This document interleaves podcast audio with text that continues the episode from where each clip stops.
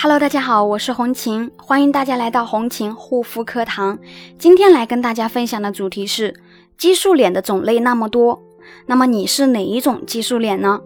激素脸的肌肤呢，原发症状不同，那么使用激素成分类型不同，导致肌肤出现的症状呢也会有所不同。不是说啊，只要是激素脸都是一样的症状，都是同一类型的。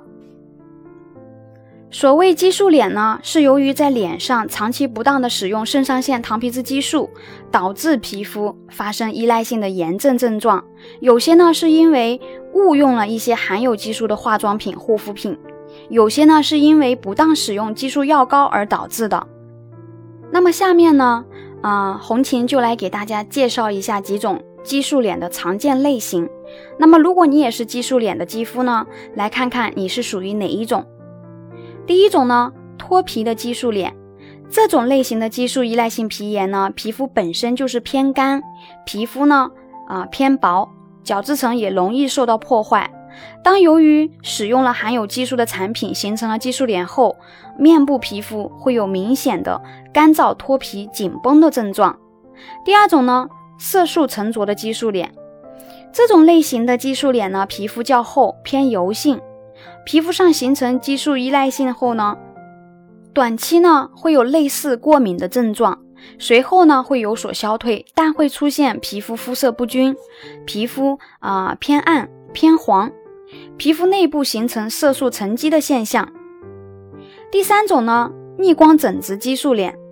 这种类型的激素脸呢，皮肤多数偏中性，表面上呢看不出什么问题，但是用手去摸的时候呢，会有明显的粗糙感，尤其是在侧光或者是逆光的时候，可以看见密密麻麻的小疹子，经常反复的出现，让人十分讨厌。第四种呢，红血丝激素脸，这种类型的激素脸皮肤也是比较偏薄，主要是由于激素在皮肤中形成了沉积。压制了毛细血管，从而产生范围性的激素依赖性皮炎、红血丝。第五种呢，粉刺痘痘激素脸，痘痘激素脸呢也被称为激素痘痘脸。那这种激素脸多数呢是在啊青春痘啊，或者是治疗痤疮啊，在使用激素药膏而来，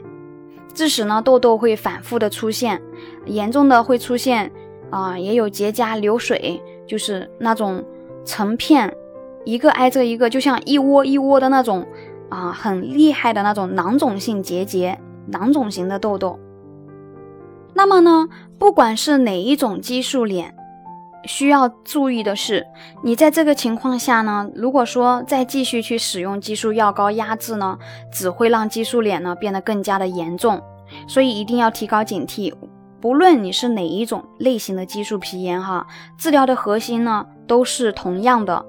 啊，需要代谢出基底层啊残留的一个激素垃圾，只有将底层的激素垃圾残留代谢出来啊，修复皮肤的一个免疫力，把受损的肌肤屏障修复好，恢复咱们皮肤的一个细胞活性以及新陈代谢，才能够重塑肌肤的屏障啊保护膜，从而呢彻底治愈激素皮炎。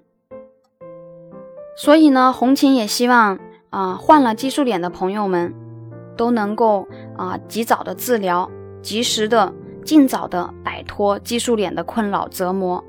如果你也有以上的激素脸的问题，肌肤所困扰呢，可以私信红琴幺三七幺二八六八四六零。好啦，今天的分享就到这里，感谢大家的收听，我们下一期再见。